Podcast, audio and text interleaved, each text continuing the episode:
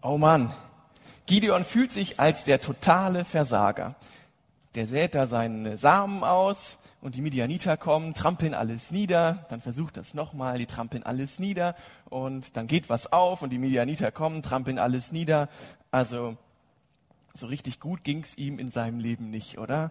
Und er hat es auch gemerkt, er hat sich als Versager gefühlt. Und dann hat er gerade so ein bisschen Getreide gedroschen und dann kommt die Stimme von Gott, Gott mit dir, du tapferer Krieger. Cool, oder? Gideon fühlt sich so als Versager, so der Schwächste von allen. Und Gott sagt aber zu ihm, hey Gideon, ich sehe dich. Ich sehe dich und ich habe dich nicht vergessen. Ganz im Gegenteil, ich war schon die ganze Zeit bei dir und ich werde auch in Zukunft mit dir sein. Gott mit dir. Ich glaube, das ist eine Zusage, die uns hier und heute auch gilt. Egal, ob wir uns alleine fühlen, egal, ob wir uns gerade stark oder schwach fühlen, egal, ob wir denken, dass Gott uns gar nicht sieht, egal, ob wir denken, Gott wäre gar nicht existent. Gott mit dir. Das ist eine Zusage, wo ich ganz fest überzeugt bin, die gilt dir hier und heute, die galt schon immer und die wird auch immer gelten. Habt ihr das gehört? Vielleicht ihr Kinder, wie Gott Gideon angesprochen hat? Gott mit dir, du tapferer Krieger. Stell dir mal vor, du hast gerade eine Mathearbeit geschrieben und da steht eine 5.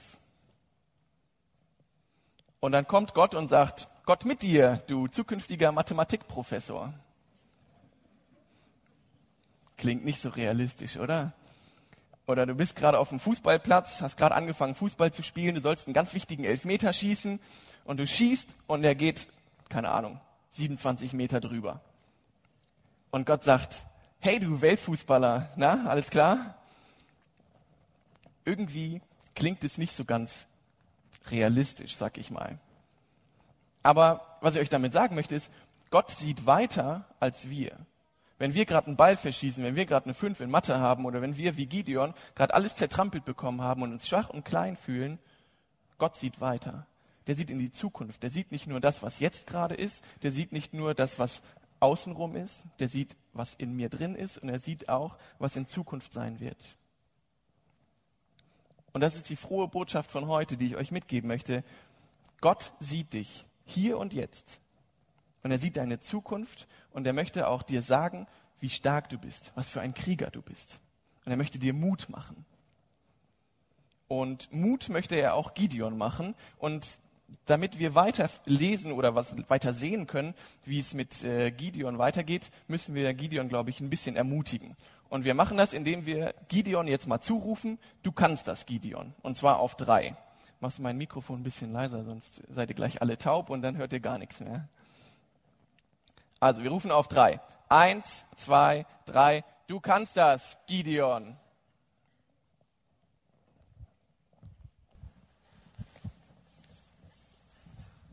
Ja, dann saß ich hier und habe wieder weitergedroschen.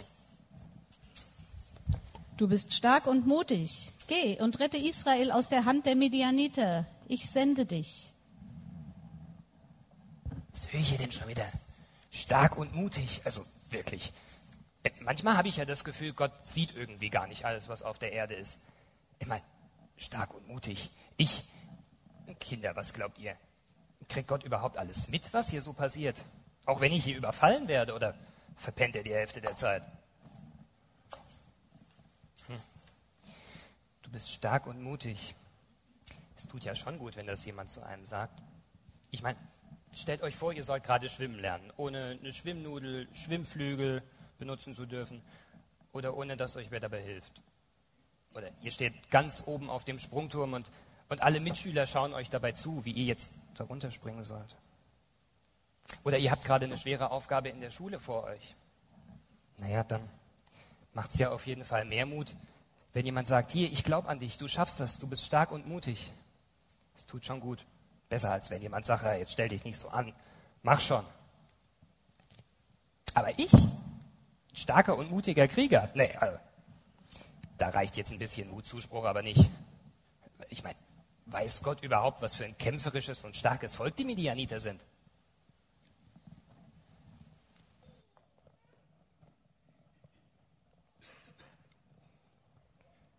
Nicht nur spricht Gott Gideon Mut zu, sondern er gibt ihnen auch einen Auftrag. Ein Auftrag, der noch viel unrealistischer erscheint, als dass Gideon ein starker und mutiger Krieger ist, oder? Du wirst das Volk der Midianiter besiegen. Ich sende dich. Manchmal werden auch wir heute gesendet. Vielleicht, also zum Glück nicht, um irgendwelche Völker, Völker zu vernichten, sondern mh, hm, vielleicht in ganz alltäglichere Situationen. Wo sendet Gott uns hin? Euch Kinder, euch Jugendliche, junge Erwachsene oder schon länger Erwachsene. Wenn man in die Bibel schaut, findet man verschiedene Aufträge von Gott an die Menschen damals, aber auch an uns. Und ich möchte mal zwei Aufträge ähm, ein bisschen herausstellen. Und der erste Auftrag ist, sei Gott dankbar und liebe ihn, denn Gott beschenkt dich. Gott beschenkt dich mit deinem Leben. Allein die Tatsache, dass du jetzt hier sitzt, zeigt mir, dass Gott dich beschenkt hast. Gott beschenkt dich mit Leben. Gott beschenkt dich mit Familie, mit Freunden, mit Gaben und mit Fähigkeiten und mit all dem, was du heute Morgen schon gefrühstückt hast. All das sind Geschenke Gottes.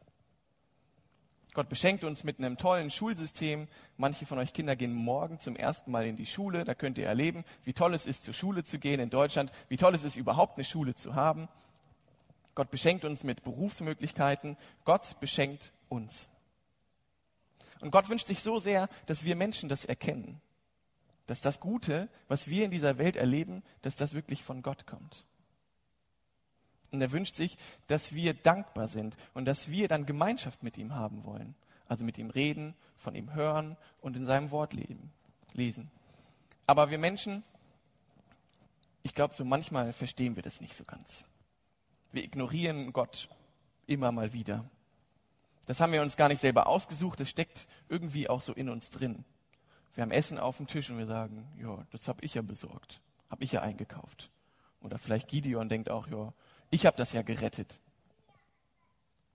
Und manchmal denken wir, ich habe das selber geschafft. Alles das, was hier in meiner Welt, meine Wohnung, die Möbel habe ich selber gekauft, das Gehalt auf meinem Konto, dafür habe ich gearbeitet. Ich brauche doch gar keinen Gott. Das habe doch ich alles gemacht. Und ich glaube, das ärgert Gott so richtig. Ich glaube, es ärgert Gott, dass wir manchmal sagen, Gott, ich brauche dich gar nicht, ich habe doch alles. Und genau deswegen, oder das ist einer der Gründe, weswegen Gott gesagt hat, da muss irgendwie Rettung her. Dann hat er Jesus zu uns auf die Welt gesandt. Jesus musste am Kreuz sterben und ist wieder auferstanden, damit unsere Beziehung zu Gott wieder heile wird. Dass wenn wir ihn ignorieren, Gott uns trotzdem seine Hand ausstreckt. Und ich denke, dafür können wir Gott unendlich dankbar sein. Für diese Liebe, für diese Rettung. Und das ist der erste Auftrag, den Gott uns gibt. Sei dankbar dafür. Der zweite Auftrag ist, diese Liebe, die ich dir geschenkt habe, gib sie an andere Menschen weiter und hilf ihnen. Gott hat uns nicht umsonst mit Gaben und mit Fähigkeiten ausgestattet. Er hat uns diese Fähigkeiten und Gaben geschenkt, damit wir anderen Menschen damit dienen können und sie fürs Reich Gottes einsetzen können. Es ist wichtig, dass wir unsere Gaben und unsere Fähigkeiten, dass wir sie trainieren und dass wir sie einsetzen und ausbauen. Und deswegen sendet Gott Kinder in die Schule, Erwachsene in den Beruf, Jugendliche in die Ausbildung oder ins Studium. Gott sendet uns, damit wir Menschen einen guten und wertvollen Beitrag in diese Welt geben können und damit wir die Liebe Gottes weitergeben können. Anderen Menschen helfen, das ist ein Auftrag, das ist ein Ziel. Der Auftrag Gottes ist es, anderen zu helfen. Wir leben nicht nur für unsere eigenen vier Wände, nicht nur für unser eigenes Wohl, sondern wir leben auch besonders zum Wohle anderer und zur Ehre Gottes. Gott gibt mir Gaben und Fähigkeiten und übergibt mir Verantwortung, etwas damit zu machen. Gott sendet uns, euch Kinder in die Schule, euch Jugendliche in die Ausbildung und ins Studium, uns Erwachsene in den Beruf. Und dafür brauchen wir manchmal Mut, brauchen manchmal ein bisschen Stärke, weil das ist nicht immer einfach. Glaubt ihr, Gideon hat das mittlerweile verstanden? Ich glaube nicht. Ich glaube, wir müssen noch mal rufen auf drei. Du kannst das, Gideon. Eins, zwei, drei. Du kannst das, Gideon.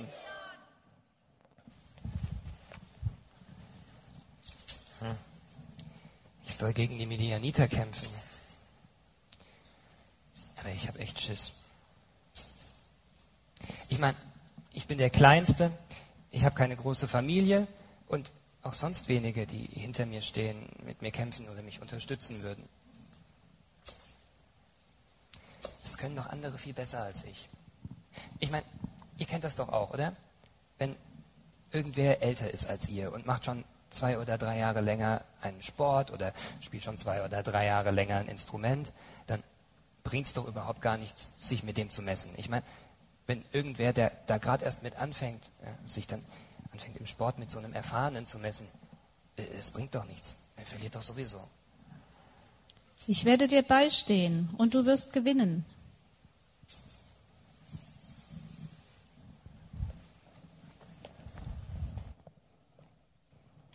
Ich finde die Bibel so schön ehrlich.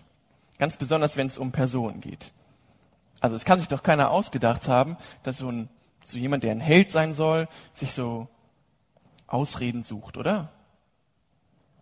So, Gideon, der sitzt da, bekommt einen Auftrag von Gott. Also, wenn ich jetzt wörtlich Gottes Stimme hören würde, also ich glaube nicht, dass ich sagen würde, ah, sorry, ich bin der Kleinste in der Familie, ich kann das nicht, hm, such dir mal jemand, lieber jemand anderes. Ich finde es so ehrlich, ich finde es so schön, dass es solche Geschichten in der Bibel gibt, weil wir so viel davon lernen können. Gideon fällt nichts anderes ein, als sich Ausreden zu suchen. Aber kommt uns das nicht doch irgendwie manchmal bekannt vor? Manchmal haben wir die Möglichkeit, etwas Gutes zu tun und die Möglichkeit ist zum Greifen nah und wir tun es doch nicht. Und hinterher, weil wir ein schlechtes Gewissen haben, suchen wir Ausreden, ah ja, das, äh, ich konnte das gar nicht, das äh, war nichts, da musste ich nicht helfen, da musste ich nichts Gutes tun. Irgendwie haben wir Menschen manchmal Angst, uns zu blamieren, wir haben Angst zu versagen oder wir haben Angst ähm, zu wissen oder wir haben Angst davor, was der Nachbar sagen könnte. Gideon gibt sich richtig Mühe mit den Ausreden, oder? Ich habe doch keine Ahnung, wie das gehen soll. Ich dresche hier mein Getreide. Ich bin doch kein Krieger. Ich komme aus einer unbedeutenden Familie. Hm, ich bin der Kleinste von uns allen. Ich habe ganz wenig Erfahrung mit dem Kämpfen. Such dir doch lieber jemand anderes. So zum Beispiel meine großen Brüder. Frag die doch. Kennt ihr das? Ausreden suchen, wenn Gott uns ruft?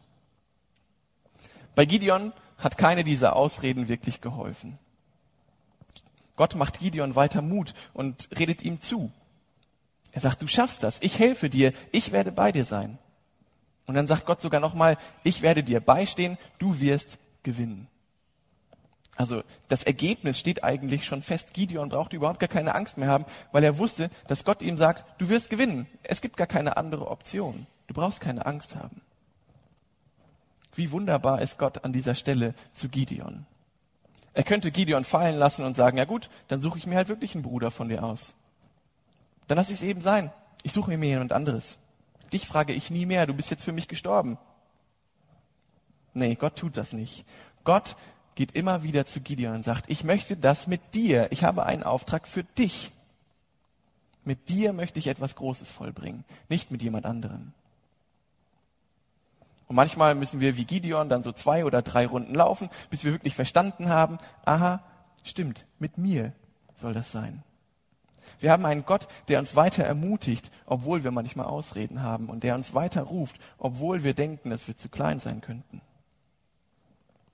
Wir haben auch einen Gott, der uns Verantwortung gibt, aber einen Gott, der uns helfen möchte. Ein Gott, der bei uns ist, immer und überall, einer, der nicht nur von uns weiß, sondern auch ein Gott, der da ist. Gestern, heute, morgen. Immer gleich. Hat Gideon das verstanden? Wenn ihr es erfahren wollt, müsst ihr noch einmal, du kannst das Gideon auf drei rufen. Eins, zwei, drei. Du kannst das, Gideon. Na, dann schauen wir mal. Stellt euch vor, ich habe gegen die Midianiter gewonnen. Das war Wahnsinn. Obwohl gar nicht so viele mit mir gekämpft haben. Aber was sage ich kämpfen? Die, die, die sind einfach weggelaufen, als wir gekommen sind. Gottes Plan hat tatsächlich geklappt. Eigentlich hat Gott die Midianiter vertrieben. Wer die Geschichte nochmal nachlesen möchte, Man findet sie in der Bibel, im Richterbuch ab Kapitel 6 oder Kinder in eurer Kinderbibel unter meinem Namen Gideon.